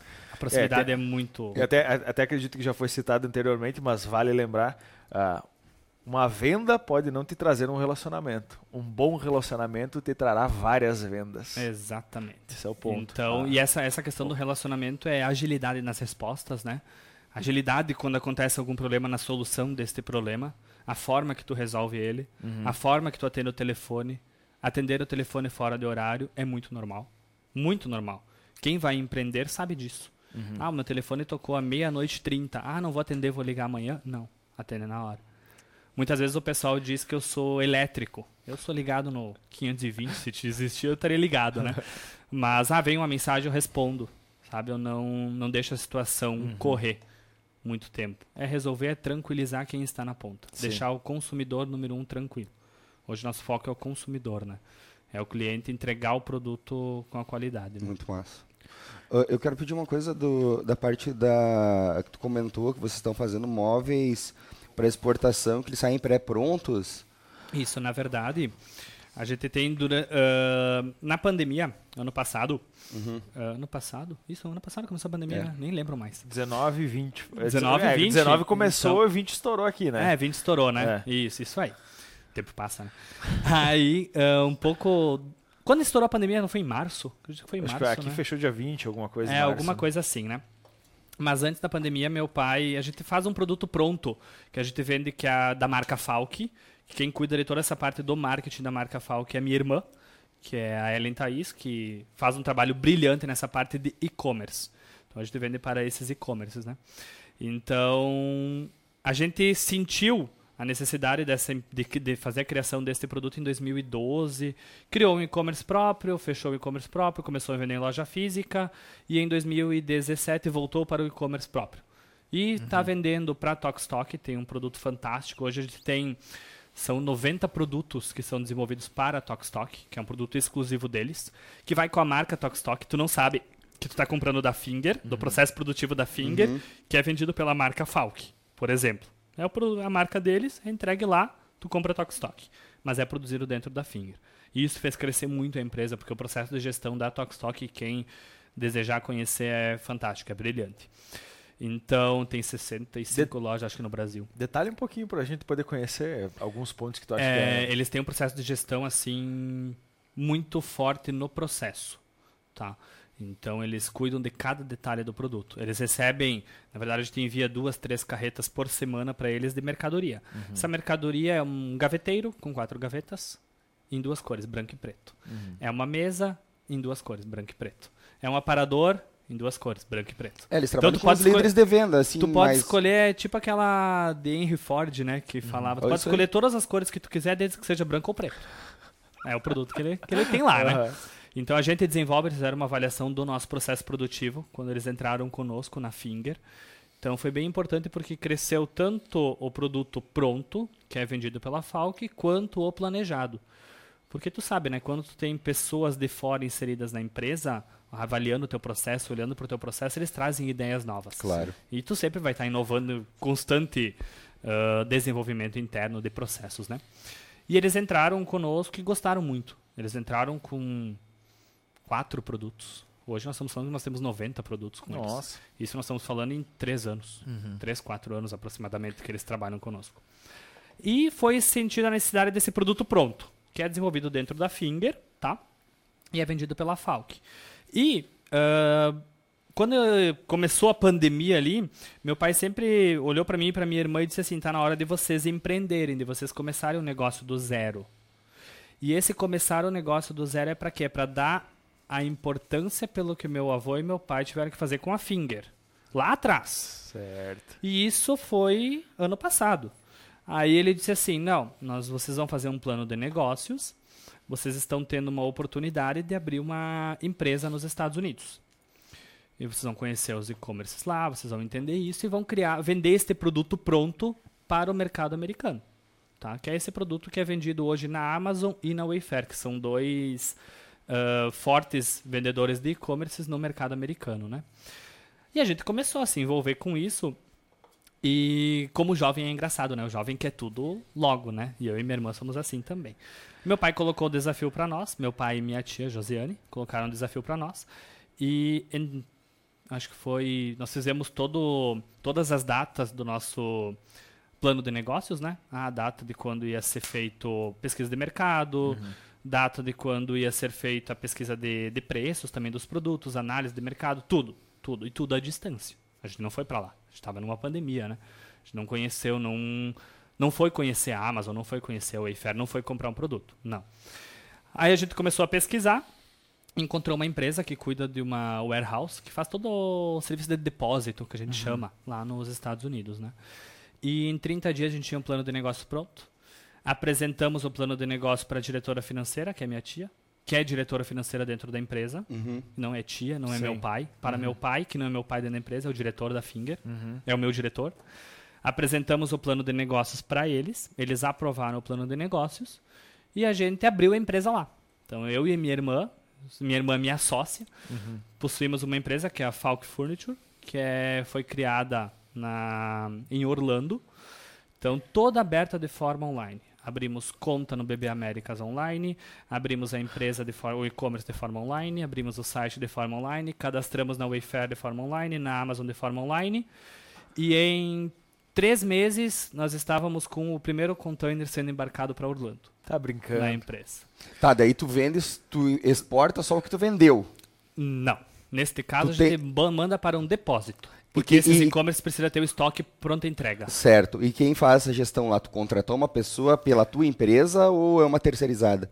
Na verdade, a gestão lá tem uma empresa, tem uma empresa, tá, que faz lá. O que, que, ela, que, que essa empresa faz? Essa empresa recebe o container, armazena. Quando gera a venda, nós, aqui do Brasil, enviamos esse pedido para eles, eles colam uma etiqueta e despacham via FedEx, UPS, enfim, qualquer transportadora interna para todos os Estados Unidos. Que legal, cara. Todo, e tu só vai abastecendo que vai. Vai abastecendo. Vai que vai diminuindo. Do... Aí foi em julho. Junho ou julho, não me lembro agora quando foi o primeiro. Foi julho. Julho, é. Foi o primeiro container para lá. E para vocês terem ideia, de julho do ano passado, que foi o primeiro, a gente tem que contar 30 dias de entrega, vamos botar agosto. Começou a vender em setembro, certo? De setembro até agora, que nós estamos em novembro, nós já estamos com o nono container de mercadoria. Mas tu imagina que nove containers é muita mercadoria. Uhum. É muita coisa. Nós estamos falando de 23 mil quilos de mercadoria. São em torno de por mil, container. 1.100 produtos que vão por container. Então dá para dizer que a gente está vendendo nove, já vendemos quase 10 mil produtos em um ano e dois meses, vamos falar assim que, que tu entende assim que é o teu maior desafio para vender lá fora? Vender lá fora? É. Na verdade, não tem. Como é que eu vou te dizer? O desafio. Que na verdade a gente está bem presente no mercado lá, tá? Citando, por exemplo, não somente esse móvel pronto, citando o planejado, eu tenho tem as pessoas que estão em constante aprendizado que estão lá, tá? Uhum. Que tem as pessoas que fazem o projeto dentro da fábrica, tem as pessoas que fazem o projeto em cada país que eu citei antes, né? E tem desafio? Tem. Desafio constante a gente vai ter, tá? Vai ter dificuldades? Vai. Mas hoje elencar alguma eu não saberia te dizer assim, sabe? Na verdade é tu ir para um país totalmente desconhecido que não conhece o Brasil. Vou te citar uma situação que aconteceu há 90 dias atrás, quando eu fui para Portugal. O pessoal achava que no Brasil só tinha índio. Aí eu chego lá e apresento a imagem da Finger, o vídeo institucional que mostra todo o nosso processo, né? Aí o cara olhou assim para nós, o sotaque português, né? Mas eu não sabia que existia uma empresa assim no Brasil. Sério que isso é do Brasil? Não. Tá brincando, isso é da Alemanha. Tá brincando. Sim. Então ainda existe o preconceito? Sim, ainda existe. Mas a gente, como fortes brasileiros, né? Eu defendo o Brasil, unhas e dentes, né? A gente vende o que a gente faz aqui, sabe? A gente vende, a gente vende a nossa cultura, a gente vende o nosso produto, a gente vende o que o povo brasileiro fabrica, uhum. a gente vende a, a importância que cada um tem no processo, sabe? Então, depois que eles passam a conhecer, aí muda a visão. Sim. Mas a primeira impressão é assim: ah, mas não tem só índio. É assim que eles veem o Brasil. curioso. E é, então, tu teve esse desafio em Portugal. Nos demais países que tu citou, que vocês já estão uh, com, com operações, teve algum outro caso que. Cara, eu sempre digo assim, ó. Uh, na verdade, os mercados estão se abrindo, tem mais países em, no radar para fazer abertura de mercado, tá? Uh, eu sempre digo que a cada. Quando eu vou para um país totalmente novo, o intercâmbio me ensinou muito isso, sabe? E o meu pai, principalmente, eu não tenho medo. Uhum. Não tenho medo nenhum daquilo que eu faço, sabe? E se eu tiver medo, eu coloco uma fralda e vou. que eu vou estar preparado. sabe, eu não. Não tenho, sabe, eu não. Hoje eu te diria que se me mandasse pra África, me mandasse pra China, me mandasse pro Japão, eu iria com muita tranquilidade. E eu chego com garra para vender a marca, para vender os produtos, sabe? É Hoje, na verdade, tô, tô em constante aprendizado, obviamente, né? Mas para vender a marca hoje eu vendo vendo com tranquilidade, sabe? Na verdade, uhum. é só o fato de contar a história da uhum. empresa, só o fato de falar dos pontos de venda, de falar sobre a cultura, o pessoal já quer ouvir mais, né? Já quer entender mais sobre a empresa, né? E depois que o pessoal veio, porque hoje a gente só tem um parque fabril, é só em Sarandi, né? A gente não tem fábrica no Nordeste, não tem fábrica nos Estados Unidos, não tem fábrica em nenhum outro país, uhum. só em Sarandi. Tudo sai de Sarandi, tudo sai dessa fábrica ali. Então, quando o pessoal vem conhecer o processo, eles se impressionam. É, é algo assim que eles não, não explicam, sabe? Tanto que eles têm. O pessoal de Portugal veio faz uns 20 dias que eles estavam na empresa o cliente que a gente abriu lá, ele veio conhecer o nosso processo, que ele uhum. tem parentes, inclusive, em Pelotas. Então, ele veio conhecer o nosso processo, entender, e ele disse que ele nunca conheceu nenhuma empresa na Europa com a limpeza, com os processos bem definidos, com a qualidade do produto que ele pôde perceber na Finger. Uhum. Então, isso é muito gratificante para nós, sabe? E ele disse, ah, vocês têm um mercado na mão fantástico, brilhante. Então é. E a responsabilidade só aumenta, né? Sim. Não, houve um tempo em que existiu o conceito de que o Brasil era totalmente atrasado, retrógrado, que era um país que estava na sombra dos outros. Uh, só que hoje dá para perceber que o Brasil tem muito a ensinar, né? Muito. E muito a crescer. Principalmente pelo povo brasileiro. Pelo povo empreendedor, pelo povo batalhador, sabe? Buscando... Pois é, isso aí. A, a, para você que conhece diferentes culturas, que negocia com diferentes uhum. países, que tem já esse conhecimento desde o chão de fábrica, uh, que conhece o cara lá que faz o, o, operacional mais simples e trabalha com gestores, com uh, pessoas que são uh, estrategistas de grandes, uhum. de grandes corporações. qual que é a tua visão a respeito do que está por vir para a gente aqui? É muito desenvolvimento. A gente tem assim um potencial na mão muito grande. O Brasil tem muito para crescer, tem muito para desbravar ainda, sabe? É, e depende de quem? Depende da população. O que, que tu de sente nós. que falta? Coragem. Eu, sabe aquela questão... Sempre quando tu vai empreender, quando tu vai criar algo novo, tu vai ter duas opiniões, né? A boa, daquele uhum. que está te incentivando, mas você vai ter mais a ruim, daquele que está te botando para baixo para não querer te ver acima dele, né? Então, sim. eu sempre vejo que descarta aquele que está te botando para baixo. Para procurar conviver com pessoas que sempre são melhores que você. Isso é uma questão que eu sempre sempre tenho, sabe? E pessoas que convivem comigo, a gente sempre está em constante aprendizado. Eu aprendo com pessoas que estão aprendendo comigo e eu aprendo com pessoas que estão me ensinando, sabe? É é, cara, é. É isso aí mesmo. Não tenho o que falar, sabe? É. E buscar isso, na verdade, as pessoas precisam buscar isso. As pessoas precisam deixar de lado as opiniões, assim, negativas. Uhum. Que hoje, na verdade, a população ela fala muito, ah, tudo tá ruim, tudo tem que melhorar. Ah, o governo, ah, o governo, ah, o governo tá uma merda, sabe? Cara, não. Esquece o governo. E na verdade, tu só pode reclamar do governo quando tu fez as tuas atitudes corretas, né? Uhum. O fato de tu largar um lixo no chão, o fato de tu ir numa loja, a loja te dá de troco, a loja tem que te dar de troco 5 reais, a loja te dá 6 e tu embolsa aquele 1 um real. Com que cara tu tem que falar mal do governo se tá fazendo aquele 1 um real? Sim. Sabe? Então é é o olhar pro todo, sabe? É, e principalmente olhar para nós mesmos, sabe? Colocar um espelho na frente e olhar para nós olhar para nós, ver o nosso potencial e fazer acontecer. Top. Coragem. Eu, eu pensei que ele ia falar assim: ah, falta um, eu tenho melhor conhecimento, se desenvolver. Não, coragem. É, me caiu uma ficha, porque assim, tu pode não saber de tudo, mas quando tu se propõe a, a, se colocar em ação, tu começa a descobrir coisas, tu começa a ter contato com pessoas que estão uh, sintonizadas no mesmo propósito, que querem crescer também, tu começa a encontrar parceiros ao longo da jornada e o conhecimento realmente ele vem até você. Você vai vivendo através das oportunidades tudo aquilo que tu precisa para se aprimorar, para daí então começar a construir o que, o que tu quer construir. Uh, tem uma, uma história que eu acho que é do, do Hélio Couto, ele diz assim, uh, cara, tu quer fazer uma coisa, dá o passo, o universo vai colocar o chão. Então Exatamente. É... Muito bem colocado. E não queira abraçar o mundo, né? Começa tranquilo. E não queira, não queira tu ter um negócio no papel, ter o teu plano de negócio formatado. Como eu e minha irmã começamos, o negócio não estava perfeito. A gente foi aprendendo no decorrer do negócio. Tá? Se você esperar o negócio estar perfeito, nunca vai sair do papel. Ele nunca torna-se realidade. E tu usa isso no teu dia a dia quando tu tem essa. Tipo, ah, vou abrir mercado, tô com uma ideia. Dia a dia, cada negociação. Dia a dia, cada negociação que tem. Porque, na verdade, a parte corporativa e a parte do mercado interno, a gente trabalha com montantes grandes. Uhum. Estamos falando de valores altos, sabe? E o cliente liga, eu sempre tenho que ter a resposta na ponta da língua. Eu não, não deixo a dúvida, aquela deixa, ah, deixa eu avaliar aqui, depois a gente entra, entra em contato.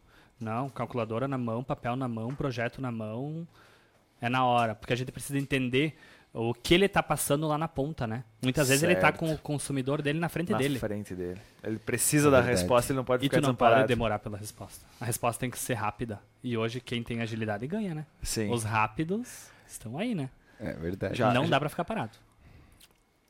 Já tomou muito ferro por ser rápido e errar uma conta ou fazer um Já tive contas que errei, errei. Consegui corrigir, uhum. a grande maioria dá dá para corrigir tem a forma que a gente corrige, tá?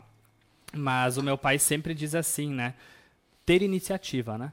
É, na verdade, a gente não pode depender tudo do outro. Eu não dependo do meu pai de uma informação que ele vai me passar. Para mim chegar para ele e pedir, posso fazer isso? É muito difícil. Há um tempo atrás eu chegava e pedia, mas hoje eu vejo aquela necessidade, poxa, deixa ele ficar sem fralda, deixa eu colocar fralda e eu assumir a responsabilidade. Uhum. Deixa eu assumir aquele risco, sabe? Deixa ele de lado.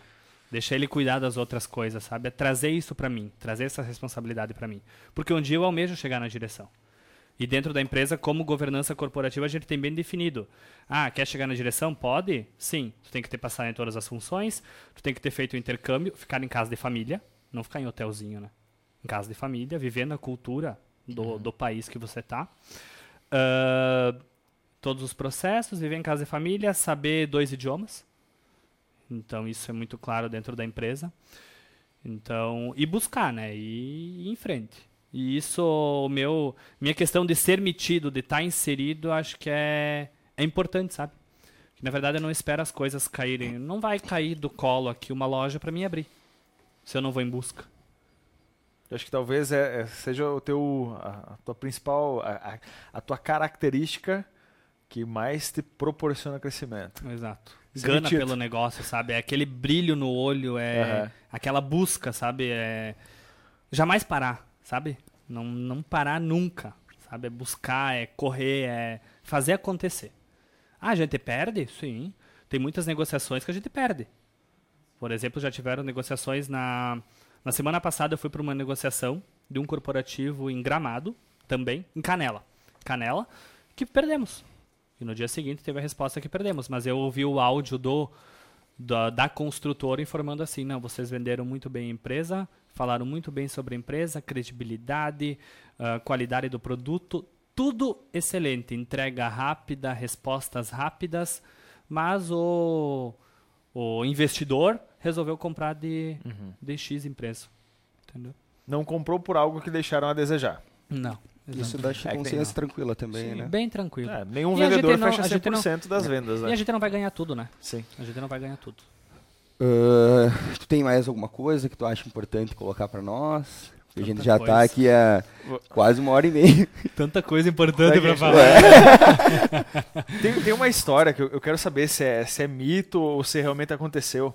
Houve um tempo ah, ali, eu não sei se eu, se eu acho que eu, eu, acho que naquele ano eu estava morando em Sarandi ou, ou uhum. não lembro ao certo. Mas teve um tempo em que se precisava de mão de obra para algumas empresas de Sarandi, não só a Finger. E aí foi aquela época que buscaram o pessoal de fora. Uhum. E aí tem uma história que é bem tocante que eu queria saber se realmente aconteceu. Do, do acho que eram haitianos. Haitianos e senegaleses. Pode contar pra gente, por favor? Sim. Na verdade, teve uh, na cidade ali uma falta, uma grande falta de mão de obra. Aí teve, tinha bastante haitianos e senegaleses entrando no Brasil, que entravam, não me lembro, acho que por Roraima, algo assim, que estavam entrando. E teve uma, meu pai participa ainda da, da CISAR, que é a Associação Comercial de Sarandi.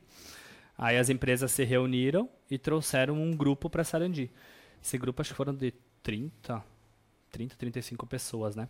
Aí a gente contratou, mobiliou casas para eles, uh, colocou o móvel nas casas, contratou essas pessoas. Tivemos que adequar muitas vezes os próprios sanitários dentro da empresa, porque, o, se não me engano, acho que a cultura haitiana, eles não, não usam papel higiênico, né? Eles usam aqueles chuveirinhos, né? Uhum.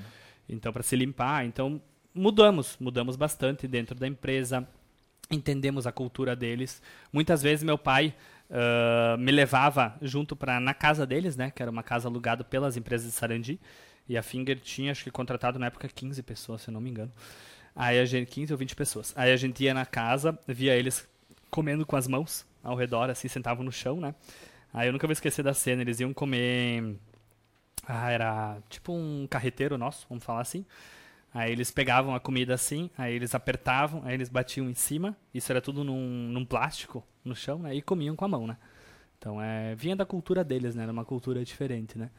E a gente incentivou, ficaram, tem, na verdade tem gente ainda vivendo em Sarandi que vieram daquela daquele tempo, né? Mas é uma cultura totalmente diferente. E eles têm aquela cultura de desbravar o mundo, né? Então eles ficaram pouco tempo, eles ficam pouco tempo inseridos em cada cidade. Eles são de, de viajar, uhum. de estar tá em outras cidades, de buscar outras empresas, de estar tá fora, né? Hoje a gente não tem, acho que temos um, se não me engano, na empresa, ou não tem mais, não, não vou me recordar agora se ele está ou não na empresa. Mas por livre e espontânea vontade de cada um que estava, né? Buscaram outros, outros horizontes, vamos dizer assim, né? Mas a gente ajudou naquela época, a gente ajudou bastante. Legal. Tinha uma, a, é, a, história que eu ouvi até na hora do, do, do, refeitório, que eles não estavam acostumados com tanta abundância de comida. Exatamente. Nossa, era. É um aprendizado muito grande, tá? Entender a cultura deles, olhar a forma, a valorização pela comida, pelo alimento que eles davam, é um aprendizado grande. Eu não conheço o país deles, né? Nunca uhum. fui. Mas o que eu entendi sobre a história, o que eu vivi estando junto, indo na casa, meu pai me levando, mostrando, mostrando essa outra forma de ver o mundo, de ver as pessoas, né? Foi bem, bem interessante. Foi um aprendizado bem, bem importante para o meu, pro meu crescimento, eu diria. Foi bem, bem interessante. Acho que para Sarandi, a população de Sarandi também sentiu bastante isso com essas pessoas que estavam ali, né? Legal.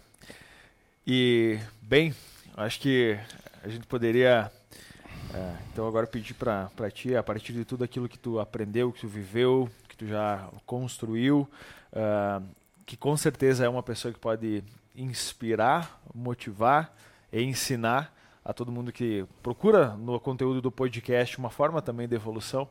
Uh, gostaria de pedir para que deixasse uma mensagem para todas as pessoas que podem crescer muito com o que você uh, compartilhou conosco, que sirva aí de para corroborar na evolução de cada um. Sim, sim. Na verdade, eu sou muito novo, tá? Eu não tenho não tenho uma mensagem assim, nossa, uma mensagem de vida, não tenho 40, 50, 60 anos, né, para ter toda uma trajetória. Tem uma trajetória longa, sim, tem uma trajetória de, de aprendizado, mas eu digo assim, ó, quem quer empreender, primeiro, TBC, tira a bunda da cadeira, né? Vai, faz. Faz o teu plano de negócio, não deixa ele perfeito, ele nunca vai estar perfeito, tá? E coloca em prática. Não, não espera o mundo te dar as oportunidades. As oportunidades estão aí, estão presentes para todo mundo. Basta a gente saber puxar essa oportunidade para nós e fazer acontecer. A gente não, não pode esperar, o mundo não vai não vai chegar e vai te dar uma loja, não vai chegar e vai te dar um produto inovador. Quem não queria investir em Bitcoin em 2011, por exemplo? Quem não queria abrir uma empresa, talvez há 40 anos atrás, por exemplo, e não abriu e deixou passar a oportunidade? Hoje também, e não é só empreender em criar um negócio do zero. Você pode empreender trabalhando numa empresa que já pessoas empreenderam, né? Criar um, algo, uma inovação, uh, estar atualizado nas redes sociais. A rede social é bom e é ruim, né? Se a gente saber utilizar, ela é muito boa. Ela traz muito, muito conteúdo bom. Então, a gente utilizar desses conteúdos, buscar uh, podcasts para ouvir, acessar o Pod Podcast, né? Uh, ouvir a, as pessoas falando, uh, trazer isso como incentivo para você, sabe? E, cara, botar a fralda e fazer. Não, não tenha medo. Vai errar, vai errar. Vai cair, vai. Não queira abraçar o mundo. Começa um passo de cada vez. Mas tira do papel aquela ideia que tu quer colocar em prática. Faça, não não espere. Coragem é o que precisa. Se a gente ter coragem, o mundo vai, a gente vai inovar, a gente vai crescer, a gente vai buscar nosso negócio. E se tu errar ali na frente, não tenha medo de assumir teu erro. Assuma, eu errei. O, mal, o feio é aquele que esconde o erro, quer esconder o erro, tem medo de falar sobre aquilo que errou, né? Isso eu acho, acho feio. Meu pai sempre fala: não, não esconda, diz, assuma o erro, assuma aquilo que você fez, né? Aquilo foi um aprendizado para tua vida, aquilo te trouxe uma experiência, né? Uhum. Aquilo te mostrou algo, te mostrou uma forma de ver o mundo diferente, te mostrou uma, um processo diferente. Então diga, eu errei. Mas seja o corajoso por ter feito, né? Não espere os outros fazer por você. Ah, fantástico. Perfeito. Muito bom. Muito boa conversa. Sim. Legal. E vou pedir então que você compartilhe com ao menos uma pessoa que você acredita que mereça ter acesso a esse conteúdo, ouvir essa, história fantástica poder se inspirar. Então, a gente sempre pode mudar para melhorar a vida das pessoas e não é com grandes feitos que a gente muda o mundo, são os pequenos feitos. Muitas vezes você levar a informação que a pessoa está precisando ouvir, você levar uma informação que vai fazer com que ela se sinta melhor ou que ela possa usar aquilo uh, ah, para, enfim, para crescer, para evoluir. E a gente pede que nós estamos aqui nos doando em tempo e energia para que você possa ter um, um benefício daquilo que a gente está gerando. Nós pedimos que nos ajude, contribua conosco para poder levar isso para mais pessoas e agradeço ao Júnior imensamente. Foi uma satisfação incomensurável poder ouvir a tua história. Admirávamos e admiramos mais ainda agora. Simplesmente fantástico. Sensacional. Muito gratidão, obrigado. Gratidão, gratidão aí. O que precisar. A gente está sempre junto, né? Tá, Vamos tá lá. obrigado. Show de bola. Valeu. Valeu